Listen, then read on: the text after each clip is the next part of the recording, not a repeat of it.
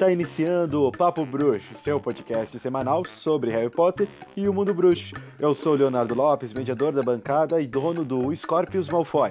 Aqui comigo hoje os meus amigos Gabi e Hugo Henrique. E aí galera, aqui quem fala é a Gabi Neves, dona do perfil arroba Sr. Grindelwald lá no Twitter. E é um prazer estar aqui hoje com vocês. Oi pessoal, aqui é o Hugo, o arroba tesão Scamander lá do Twitter, e sejam muito bem-vindos e é um prazer estar com vocês aqui para mais um episódio de Papo Bruxo. É isso aí, Hugo. E não se esqueçam, queridos ouvintes, de curtir e compartilhar o Papo Bruxo no Facebook, Instagram e Twitter. E também de se inscrever no nosso canal, beleza? Então, galera, hoje, em homenagem aos 20 anos de Harry Potter no Brasil, eu trouxe um pequeno texto que eu fiz uh, e eu quero ler para vocês para a gente dar início a esse especial né, que nós vamos comentar hoje sobre os 20 anos de HP. Dia 1 de janeiro de 2000, chegava ao Brasil Harry Potter e a Pedra Filosofal. Ao abrir o livro, o leitor era sugado, como fora o protagonista no segundo livro, a um mundo totalmente novo e nem tão novo assim. A magia sempre esteve ao nosso redor, antes mesmo de Harry Potter existir em nossas vidas. Quem nunca pegou uma vareta, ou até mesmo um galho, e fingiu jogar feitiço nos amigos e em tudo que estivesse ao nosso redor? fingir abrir uma porta automática com o uso da mente ou apenas um estalar de dedos. Essa era a magia que tínhamos presentes em nossa vida. Mas Harry Potter mudou profundamente tudo que pouco sabíamos sobre essa força misteriosa. Aprendemos que para sermos bons bruxos precisávamos ter disciplina, força de vontade, ou não acabaríamos mexendo nem uma frágil pena e, claro, a intenção sendo ela boa ou ruim, mostraria com total certeza qual seria o destino do bruxo ao final da vida. Mostrou aos leitores que uma amizade verdadeira pode nascer em um simples ato de coragem, que a união de pessoas não importa a diferença entre elas, mas que têm um propósito em comum, sempre serão bem-sucedidas em, seu em seus planos e a mais importante entre todos os ensinamentos que recebemos assim que o Expresso de Hogwarts estacionou no Brasil. O amor sempre será a magia mais poderosa que existe. Nossa, que texto foi esse, hein, Léo? Você conseguiu até amolecer o meu coraçãozinho aqui de pedra, que é muito difícil, viu? Esse coraçãozinho rancoroso. Ah, nem é. Realmente, é sim, para quem não sabe, nos bastidores aqui a gente chama o Hugo de Huguinho Rancoroso. Gente, eu sofro bullying. Então, assim. Sofre mesmo. Ele é da Corvinal, né? Quem mandou ser Corvinal, né? Olha aí. Eu sou o único corvino aqui, então, assim, eu sou minoria. Você tá no ninho das cobras, hein? Eu tenho é medo de, desse ninho de cobras. Mais é... pesado. Quem vê pensa. gente, nossa, 20 anos de Harry Potter já. A gente tá muito velho. Muito velho mesmo. Estamos. Ai, meu Deus. As rugas, rugas. Eu tenho 21 anos e Harry Potter já tem 20 aqui no Brasil, então realmente. Tá Sim, velho. 20 anos no Brasil e ele já tinha sido lançado lá fora, né? Acho que o primeiro livro é de 97. 98, não é? É. 97. 97, 98 por aí. Acho, acho que sim. E nossa, é muito tempo. E assim, a gente falou no último podcast do Rupert Grint sendo pai, a Emma Watson, 30 anos, então assim, meu Deus, o tempo tá passando muito rápido, né? Demais. Já fazem, já vai, é, já fazem 10 anos que eu li o primeiro livro de Harry Potter, que eu li em 2010, quando eu tinha 12, é, quando eu tinha 12 anos, cara. Já faz tempo demais. Eu li o primeiro livro de Harry Potter, eu acho que foi em 2009. Foi logo perto do lançamento de Enigma do Príncipe nos cinemas. Foi quando eu tava lendo Enigma do Príncipe. Eu tava lendo, tentando meio que ter, tentar terminar de ler antes do lançamento do filme. Então, assim, foi em 2009. Muito tempo. Mais de uma década. Eu, Exato. Eu não Nossa. tenho tanta memória assim, então eu não vou dizer quando é que foi, mas foi um dia qualquer, aí de um ano qualquer. Nossa, bem, Olha, foi há que muito desleixo. tempo, gente. É, olha o desleixo com a saga. Foi um Tá, dia tá, aí então não, qualquer, não. nem Então peraí, eu vou fingir, gente. Deixa eu fingir uma coisa aqui, tá, pessoal? Então, assim, foi lá em 2000 e Patavinas, quando eu tinha 13 anos. A única coisa que eu me lembro que quando a primeira que, a única coisa que eu me lembro é que a primeira vez que eu li Harry Potter foi na biblioteca pública da minha cidade. E acredito que muitas pessoas, ah, não sei se a maioria, mas muitas pessoas começaram lendo Harry Potter numa biblioteca de escola, na biblioteca pública, ou emprestado de um colega que estava comentando sobre o tal mundo bruxo, né? Eu, eu, por exemplo, eu li na biblioteca da minha escola, do- quando eu entrei no sexto ano, quinta série. Mas eu me lembro que, assim, desde 2005 eu assistia Harry Potter na TV, no, no SBT, no caso, né? No 2005, não Saudades do lembro quando SBT foi. quando dava Harry Potter. Sim. Nossa, e no meu caso, na biblioteca da minha escola nem tinha os livros, não tinha nenhum dos livros. E eu lembro que na época eu tive que baixar o PDF do livro. Eu baixei o PDF de Enigma do Príncipe. Então, assim, vocês imaginam o quanto de dor de cabeça que Harry Potter me deu, porque eu passava horas na frente do computador lendo aquele milhões de páginas. Eu olhei que Enigma do Príncipe nem é o maior livro. Eu fico imaginando se fosse uma Ordem da Fênix. Nossa, nessa época eu não tinha nem computador. Então, assim, ou eu pegava na biblioteca ou eu não lia. Só ficava nos filmes que se passavam no SBT. E ainda era meio difícil assistir, porque minha mãe não gostava muito de Harry Potter. Então, pra assistir o filme, eu tinha que ver ali meio que na surdina, sabe? É, Então era, era complicado o negócio. Nossa, eu vou contar pra vocês a minha história, como que eu conheci Harry Potter. Ah, eu tenho alguns parentes que moram fora do país e na época eles mandaram, tipo assim, eles mandaram pelo correio a- caixas com algumas coisas e vieram dois VHS, que era do primeiro Harry Potter, os dois primeiros, né? Pedra Filosofal e Câmara Secreta. Mas assim, não é, não, não tinha dublado, então assim, era uma coisa todo em inglês, e tipo assim, eu lembro que eu colocava no videocassete e eu não entendia porra nenhuma daquele negócio. E, e assim, Não tinha legenda? Não, porque, tipo assim, foi comprado fora do país, então não tinha nem legenda, e era VHS, então acho que nem tinha opção de legenda, né? Ah, Ah, isso é verdade. então, assim, eu não entendia nada, mas eu lembro que eu assistia Pedra Filosofal mesmo sem entender, assim, em inglês, e eu era criança na época, então, assim.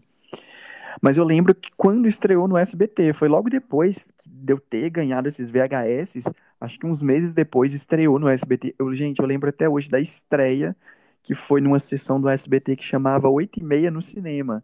Naquela época eu era criança, Nossa, verdade. naquela época eu era criança, então eu ia dormir muito cedo. Mas como era uma sessão que passava 8 e meia, eu falei assim, beleza, não, é 8 e meia, então é um horário ok pra mim, Hugo criança, assistir Harry Potter.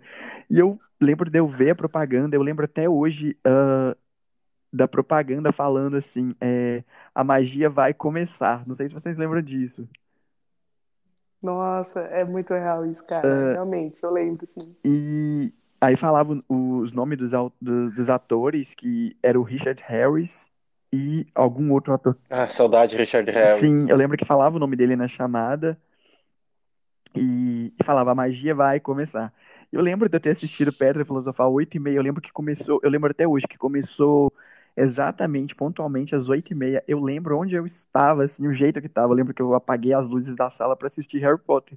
Eu lembro que quando chegou na parte do quadribol, eu já tava morrendo de sono, tipo assim, e, tipo, mas eu consegui assistir até o final.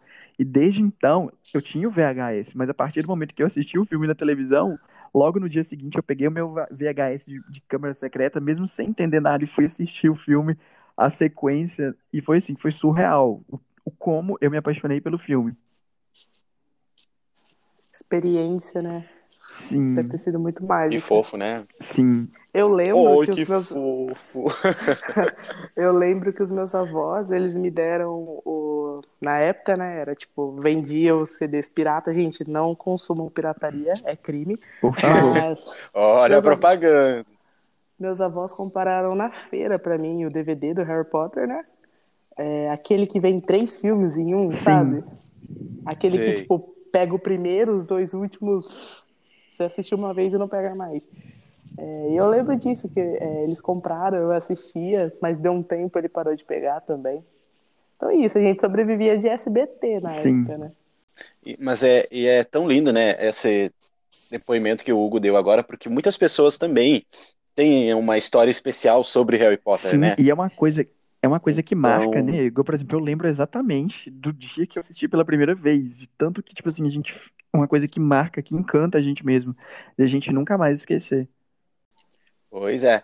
Ah, viu, queridos seguidores? Se vocês tiverem uma história sobre Harry Potter aí, vocês podem comentar com a gente usando a hashtag no Papo Bruxo e a gente pode ler no próximo programa aí algumas histórias sobre como vocês conheceram Harry Potter, Uhum. beleza? Deixa também nos comentários aqui do YouTube, quem estiver ouvindo o Papo Bruxo pelo YouTube, comenta aqui, que a gente pode ler Isso depois aí. também. É isso aí. Gente, Não se, inscreva, não se esqueçam de se inscrever no canal, por galera. favor, isso é muito importante pra gente, tá? Se inscrevam lá. É, gente, é, eu- essa semana, a né, quando a gente decidiu que a gente ia gravar sobre esse tema 20 anos Harry Potter, eu resolvi buscar, vasculhar assim na internet, atrás de notícias antigas, e era surreal como que os sites davam as notícias de Harry Potter, e eu achei uma notícia assim que foi que me deixou muito muito surpreso, que foi lá em 2004, quando o filme Prisioneiro de Azkaban ele estava passando nos cinemas. A J.K. Rowling na época ela deu uma entrevista para um site que foi para o Daily News e na época os fãs estavam assim aguardando para saber qual seria o título do próximo livro, que seria o sexto livro da série, né, O Enigma do Príncipe.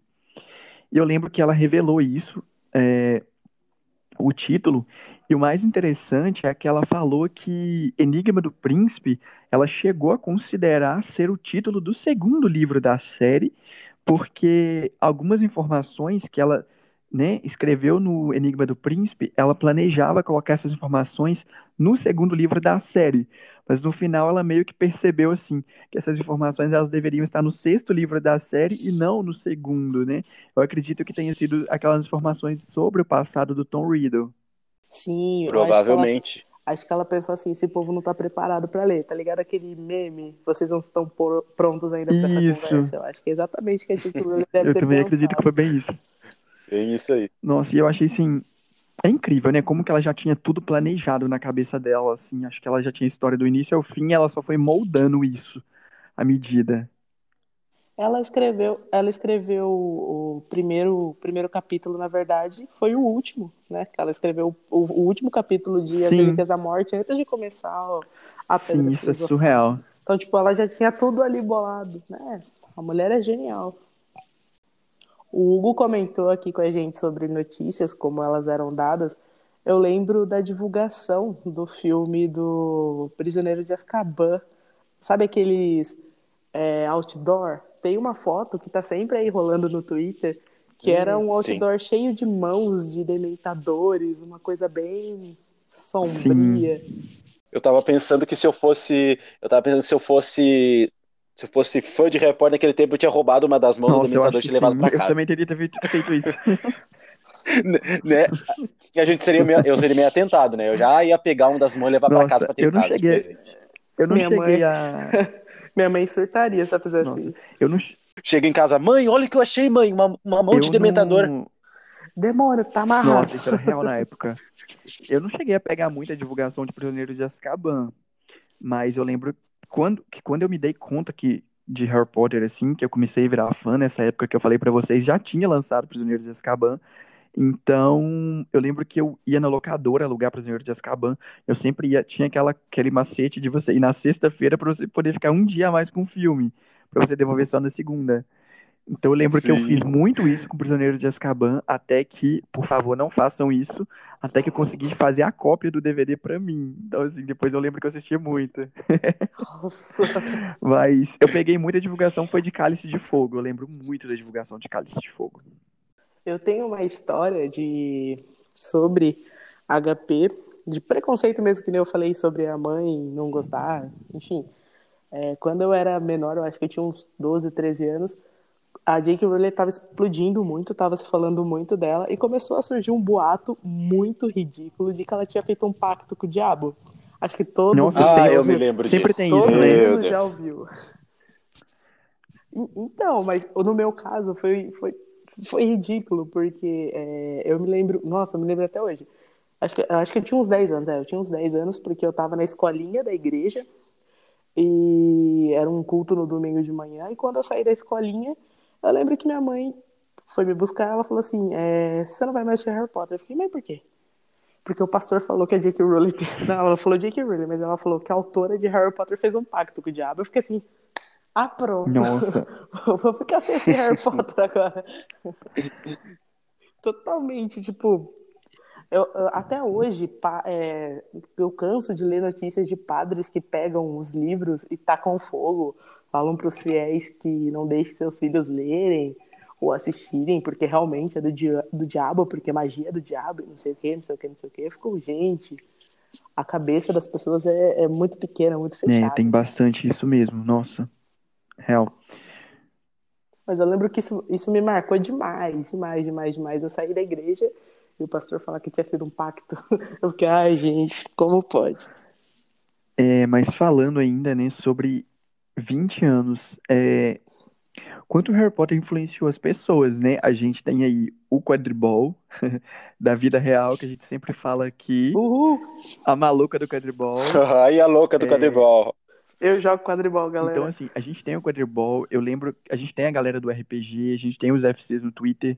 Eu lembro que, lógico, eu não peguei é, essa época, mas eu lembro da galera se reunindo dos lugares para falar sobre Harry Potter, ou para brincar mesmo, né? Eles fantasiavam com os uniformes de Hogwarts, pegavam as varinhas e iam para os parques. Inclusive, Hugo, Inclusive, o primeiro time de quadribol do Brasil nasceu de um grupo desses que se reunia para falar de Harry Potter lá no Rio de Janeiro. Olha que incrível. Eles nasceram desse, desse pessoal que, tava, é, que se juntava, acho que era atrás de um museu, esqueci o nome, que eles se juntavam embaixo de uma árvore para conversar sobre Harry Potter. E o esporte estava crescendo e eles falaram, ah, vamos criar um time aqui no Brasil. E, e nasceu o Rio Ravens. Não, pra você ver, né? Sim, nossa, a força que Harry Potter tem é, é, nossa, é muito grande, muito, muito grande é uma legião de pessoas, assim, é, nem só, só de você pensar os parques temáticos de Harry Potter espalhados pelo mundo. Né? É lógico que o mais famoso que a gente sempre lembra é o de Orlando, mas a gente tem um também em Los Angeles, acho que na Europa também a gente tem alguns parques. A gente tem o estúdio é, dos filmes em Londres, então assim, é uma coisa gigantesca, gigantesca Harry Potter. Fora a peça The Cursing Child, que tá aí Sim. na Broadway, tem um teatro lá em Londres que também. Londres, Austrália. E eu acredito que eles devem adaptar a peça. Só falta é, o Brasil. Eu acredito que não deve demorar eles para eles adaptarem, trazerem a peça para o Brasil. Agora, o assunto que todos estavam esperando: a volta triunfal da rainha do fandom, J.K. Rowling. J.K. Rowling chegou chegando, né, nas últimas semanas do Twitter. Ela apareceu aí meio que de surpresa. Ninguém tava esperando a volta dela, essa volta triunfal dela, né? Que movimentou o fandom aí nas últimas semanas. Uma coisa de supetão, né? Tipo, ela apareceu do nada.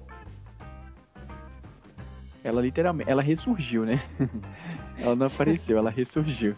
É cinzas Nossa, e uma fênix. E acho que uma coisa, sim, eu acho que uma coisa que a gente tem que, que perceber, assim, que é muito notável, o quanto de FC que surgiu desde que ela apareceu, né? Eu acho que todo dia a gente vê vários personagens lá aparecendo. Tem a galera do, do RPG também que tá surgindo aí, depois da volta dela com uma força, assim, incrível. Né? Isso é verdade. É eu, acho, eu, acho, eu acho que o pessoal percebeu que ela interage bem mais com os FCs, porque ela tem respondido o Lord Voldemort, Sim. o Dobby, o Professor Doom. Então, assim, o pessoal vê um caminho mais rápido de chegar até ela com o UFC. Ela vê lá a foto, o nome de um personagem tipo Hermione Granger, é dela responder do que você ir com o seu perfil pessoal e tentar uma com ela. Sim, a galera realmente. É, esses, esses dias eles encheram a JK de pergunta e ela, como sempre, foi muito solícita em responder. Inclusive, eles perguntaram para ela qual foi o livro mais fácil que ela escreveu e, e ela respondeu que foi Prisioneiro de Azkaban, porque foi numa época que ela estava começando ainda, ela não era a J.K. Rowling, essa figura grandiosa que a gente é, tem hoje, então ela meio que respondeu que foi Prisioneiro de Azkaban e que ela não teve aquela pressão toda para poder escrever o livro. Eu lembro de ter lido isso e achei assim muito bacana é, essa fala dela, né? A gente parar para pensar a pressão que com certeza ela ela passou por escrever uma das maiores sagas literárias, né? É, isso é verdade. Tipo, nós, nós mesmos, até eu que escrevo fanfic, eu fico pressionado com os leitores, às vezes que eles pedem, vai demorar para postar, vai demorar para postar. Aí, tipo, meu Deus, imagina a J.K. Rowling, né? A pressão que ela não devia ter quando ela já tinha sucesso. Ah, me deixa ser fanfiqueiro, tá? Fico... Dá licença. ele, é o, ele é o fanfiqueiro da, da bancada. Mas eu fico imaginando. Eu fico imaginando ela escrevendo, por exemplo, Relíquias da Morte, e ela matando aqueles personagens. Eu fico imaginando, gente, o que que passou pela cabeça dela? Ela matando um, aquele monte de personagens no último livro da saga. É uma pressão assim. Eu acho que ela é não sentiu culpa, né? nada. Né? Eu acho que ela não sentiu nada, porque ela parece um serial killer. Ela mata, tá nem aí, ela matou o Dobby, gente. Pelo amor de Deus. Ela Ai, meu Deus. doméstico. Ela pensou. Ah, mas... É, ela pensou em matar o Sr. Weasley. Ela ia deixar uma família sem pai, cara. Ela... Nossa. Mas não, não matou. Graças a Deus. É, esse lado positivo, né? não matou. matou. Ela deixou a família Weasley quase inteira. Quase. Né? Quase. Quase, meu Deus. Pesado. Quase porque tem um que ficou sem a orelha, né? É, sim. Ai, meu Deus. E um sem vida. Mais pesado, Léo. Eu não ia tocar nesse ponto, mas já que ela... você falou. Aí, desculpa, gente. Uh, desculpa, queridos ouvintes. É o meu lado Sonserino, tá? Desculpa. Tá vendo? E depois a gente não pode criticar a Sonserina, né? Não pode, eu também sou da Sonserina, tá? Me respeita. Não, viu? Não pode criticar. Eu sou, curvi... eu sou da Corvinal, então eu sou a cabeça pensante. Então, assim. Tudo bom, quem vê pensa. Mas voltando ao assunto J.K. Rowling, então. Essa.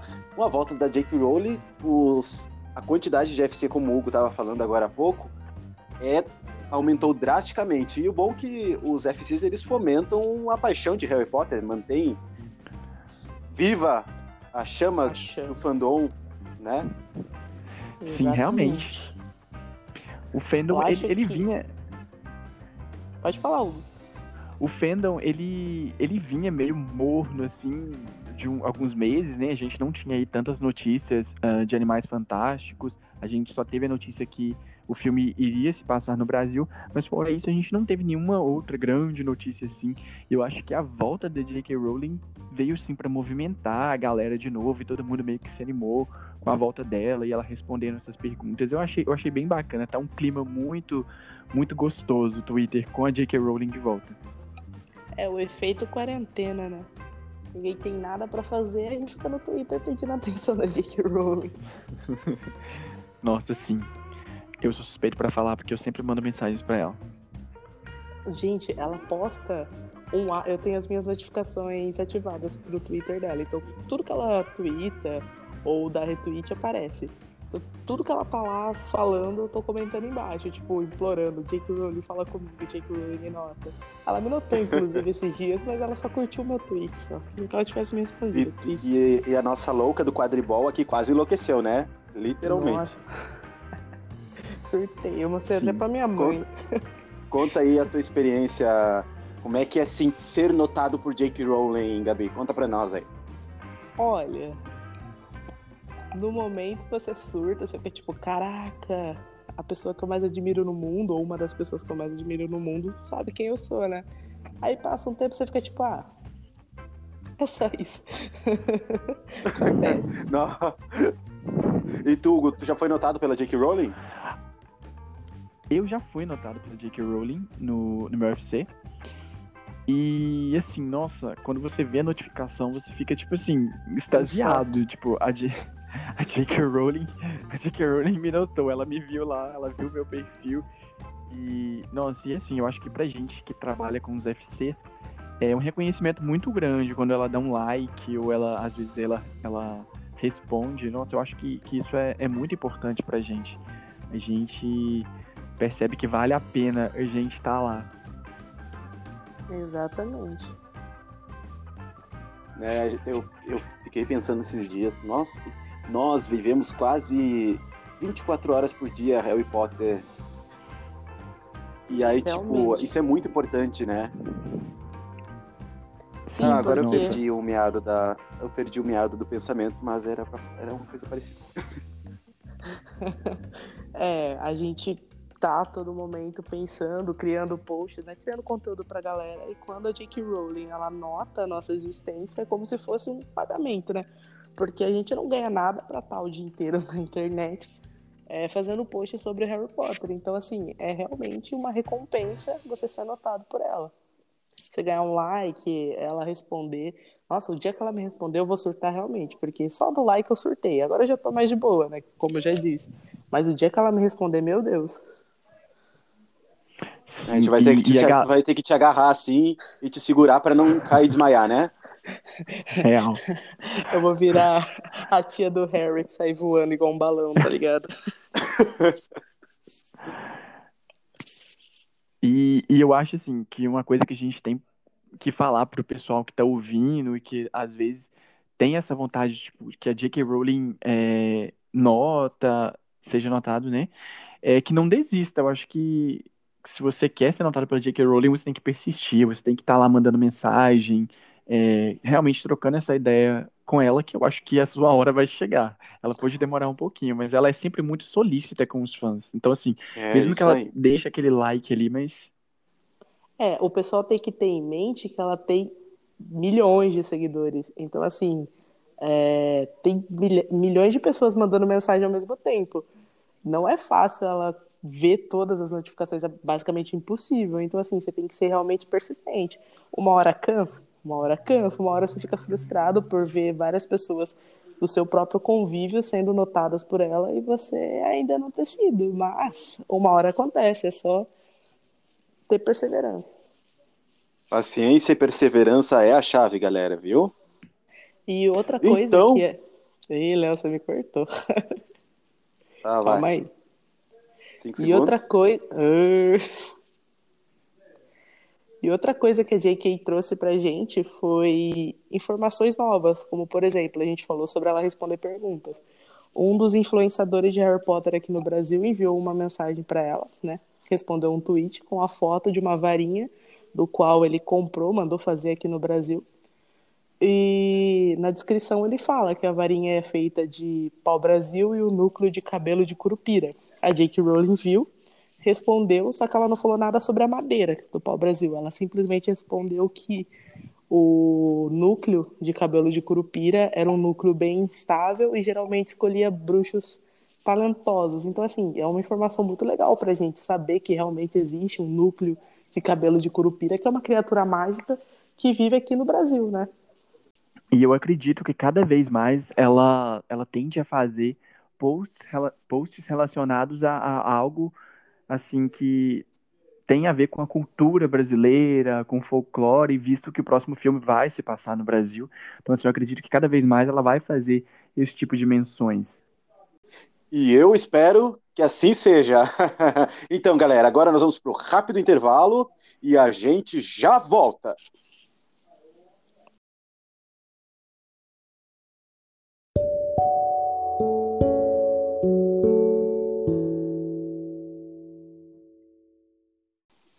E falando sobre Albus Potter e Scorpius Malfoy, meu querido personagem, a Lefaimari, minha querida seguidora, beijão, muito obrigado pela pergunta, mandou o seguinte questionamento. Em muitas das fanfics, o Scorpius e o Albus são tidos como um casal. Se realmente acontecesse esse casal, Harry Potter, o menino que sobreviveu, aceitaria eles? Aceitaria esse casal, Scorpius e Albus? O que, que vocês acham, galera? Olha, assim, eu acho que por parte da Gina seria mais fácil de aceitar. Eu não tô dizendo que o Harry não aceitaria, mas acho que a princípio ia ter uma, como eu posso dizer, uma objeção da parte dele, né? Sei lá, o Harry, o Harry adulto, ele me lembra muito aqueles pai de família tradicional, sabe? Mesmo que não seja, a gente sabe que não é, mas sei lá, ele me passa essa imagem, então acho que a princípio ia ser um pouco difícil. Hum, eu acho que talvez, não sei como que ele reagiria, Mas por incrível que pareça, eu vejo mais uma dificuldade de aceitação mais por parte da Gina, eu não sei. É mais uma percepção Sério? minha. Sério, não sei, é sério. Mas assim, com relação ao Harry, talvez ele poderia ter uma objeção, não, não pelo relacionamento, mas pelo fato dele ser filho do Malfoy. Porque eu acho que É longo isso aí. Eu ele também. sempre, ele sempre vai ter um pezinho atrás com os Malfoy ou com pessoas que no passado foram relacionadas a Lord Voldemort. Então, assim, eu acho que o pezinho dele atrás seria mais por essa questão, eu acredito.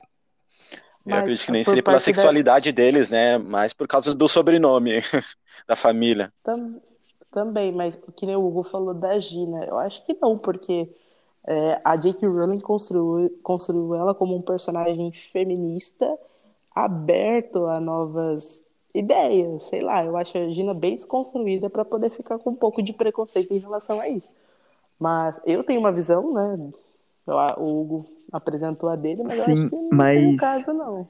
É difícil a gente falar isso, né? Porque os livros se passam na década de 90, né? Numa época é, onde as Mas coisas eram um é pouco 2000 diferentes. Não, Mas sim. aí já é 2017, né? 2017 sim, já é, é. um tempo mais. Mas, mas assim, a, a Gina, talvez, ela é de uma geração que talvez não pensasse tanto assim. Nenhum deles, na verdade. Agora, a geração é um pouco diferente. A, ge- a geração atual agora, talvez ela tenha um pensamento um pouco diferente do que da geração anterior, por exemplo, assim.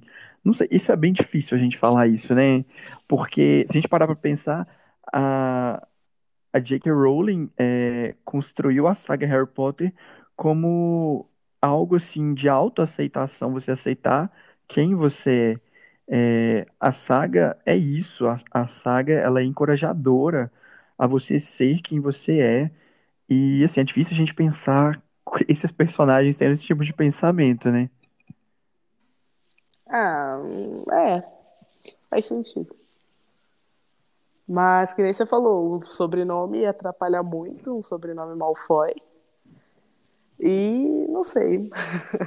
É, Não sei, atrapalharia mas- mais o sobrenome do que a própria sexualidade. Porque também cá acho. convenhamos, né, gente? Albus e Scorpius são a coisa mais fofa que existe em The Cursed Child.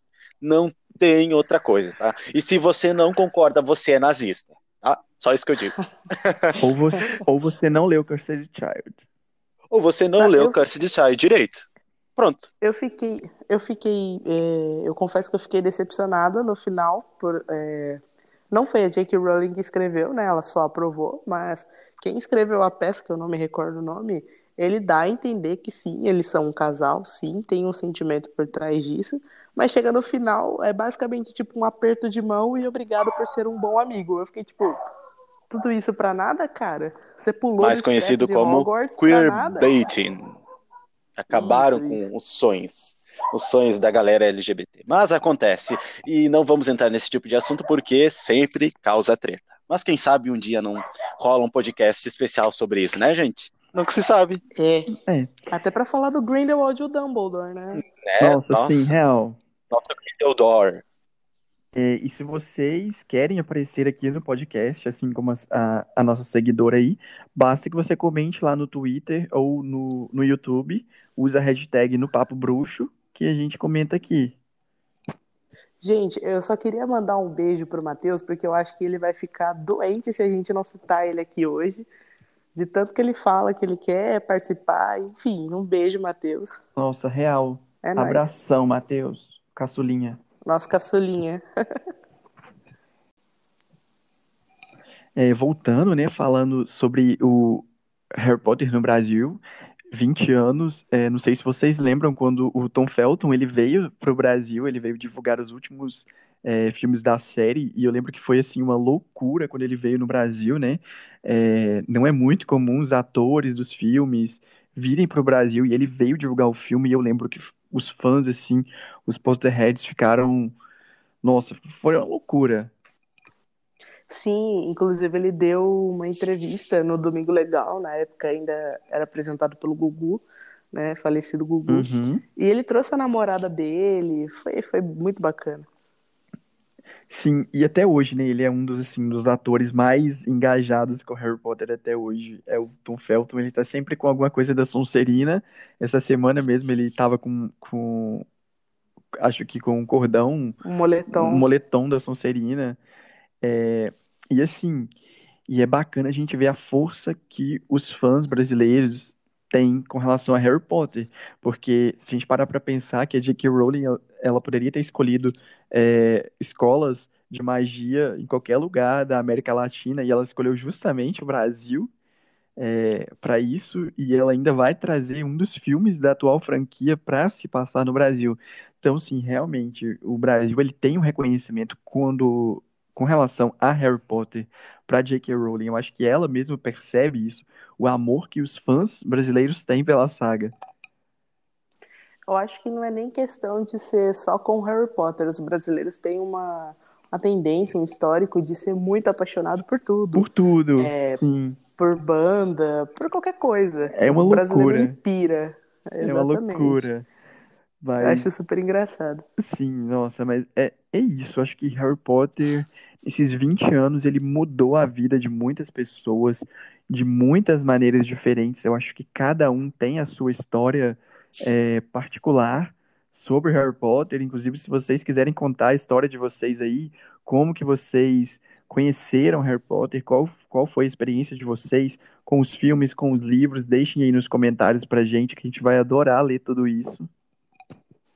Outra, outra história engraçada, né, que aconteceu foi quando, acho que foi é, em 2014, estava acontecendo a Copa do Mundo e o Neymar deu aquele show dele caindo, rolando igual um retardado. E o Matthews comentou no Twitter, Neymar is pathetic, e todo mundo caiu matando em cima dele, defendendo o Neymar, e ele bloqueou uma penca de fã, no, de fã Nossa, brasileiro no sim. Twitter. Sim. Inclusive um UFC muito famoso, que é o UFC do Lord Voldemort, que é que tem por trás o seu off o Lucas. E ele bloqueou ele essa, é, essa semana não. Esses tempos atrás, acho que umas duas semanas atrás, o Matthews postou alguma coisa e o Lucas usou o perfil pessoal dele para perguntar se tinha alguma chance dele desbloquear o Lord Voldemort. E ele respondeu, zero chances, sem chance, zero, zero. E de quebra bloqueou o Lucas. Nossa. Porque, segundo ele, nossos atos têm consequências, né? E ele, ele falou que, na época, a família dele foi ameaçada. Ele foi ameaçado, inclusive, ele cancelou a vinda dele pro Brasil, que ele ia vir em 2014 ainda para cá, ele cancelou. Tudo por conta de futebol, para você ver como o brasileiro é louco por futebol, né? Sim, nossa, e eu acho que muita gente na época que talvez nem conhecia o, o Matthew foi lá comentar, viu o comentário dele foi, e foi lá, né? Eu acho que muitos brasileiros estão arrependidos hoje em dia de terem comentado nessa tag.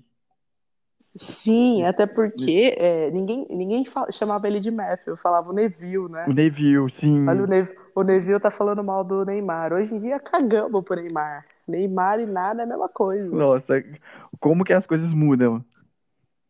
Exatamente. Todo mundo tá arrependido. O professor Doom também foi bloqueado. Ele tava reclamando hoje, falando que queria.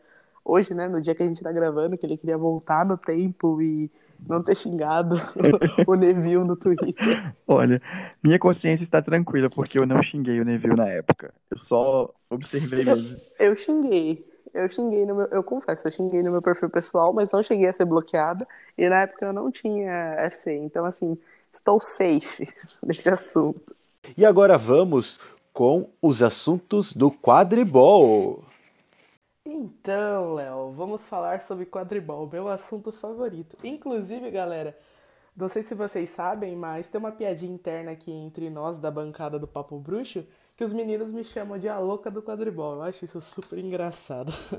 Mas vamos às notícias. Bom, como todo mundo sabe, o Brasil e o mundo está parado por conta da pandemia e não seria diferente no quadribol. Todos os campeonatos estão sendo adiados e a Copa do Mundo foi realmente adiada para o ano que vem, 2021. A notícia saiu agora durante essa semana, aí que a postou em suas redes sociais que infelizmente não vai ter quadribol esse ano. O Wood está triste. Então é isso, pessoal. Não tem muito o que falar sobre o quadribol, infelizmente, essa semana. Por conta da pandemia, do isolamento social. Inclusive, fiquem em casa, lavem as mãos, fiquem seguros. Mas é isso, o momento quadribol, da doida do quadribol. E esse foi o rápido momento do quadribol. E agora vamos com as notícias do dia com o nosso queridão aqui, Hugo. Vai lá, Hugo, é contigo. Então, Léo, no último dia 15, a atriz Emma Watson, a nossa eterna Hermione Granger, ela completou 30 anos de idade. Então fica aqui os nossos parabéns e os nossos votos de muitas felicidades para ela e que ela continue sempre brilhando. É engraçado, né? No, no primeiro episódio a gente falou do Rupert sendo pai e agora a Emma completando 30 anos de idade, acho que a gente fica um pouco chocado e a gente fica com aquela sensação de que a gente realmente está ficando velho, porque a gente viu essas crianças crescendo na tela e agora já estão aí sendo pai, completando 30 anos de idade. Acho que a gente realmente está ficando velho e não é só uma sensação, hein? Uh, também uma notícia dessa semana, Léo, foi que a, a autora J.K. Rowling, ela comprou a casa em que ela viveu dos 9 aos 18 anos lá na Inglaterra. Então ela conseguiu com, comprar essa casa uh, da infância dela, uma casa com uma arquitetura gótica que da última vez que essa casa foi vendida, ela foi vendida por um valor de aproximadamente 2,5 milhões de reais no, na nossa cotação. E uh, acredita-se que essa casa tenha inspirado vários elementos da série é, devido à sua arquitetura gótica, então várias é, partes de Hogwarts, e também ela teria inspirado a casa que o Harry viveu lá com os Dursley na sua infância. Então a J.K. Rowling conseguiu comprar essa casa. Inclusive nessa casa ela escreveu na parede: J.K. Rowling dormiu aqui até uh, o ano que ela completou dos 18 anos. Então, é, que bacana. E ela, e ela uh, pretende fazer uma reforma nessa casa, né? Mas não se sabe atualmente por quanto que essa casa foi comprada. Mas ela conseguiu comprar a casa da infância. E chegou aquela triste hora, a hora de dar tchau. Nos vemos no próximo domingo, mais ou menos nove da manhã. Não se esqueça de compartilhar o podcast Papo Bruxo no Instagram, no Facebook ou no Twitter. Não se esqueça também de se inscrever no nosso canal do YouTube. Mal feito, feito!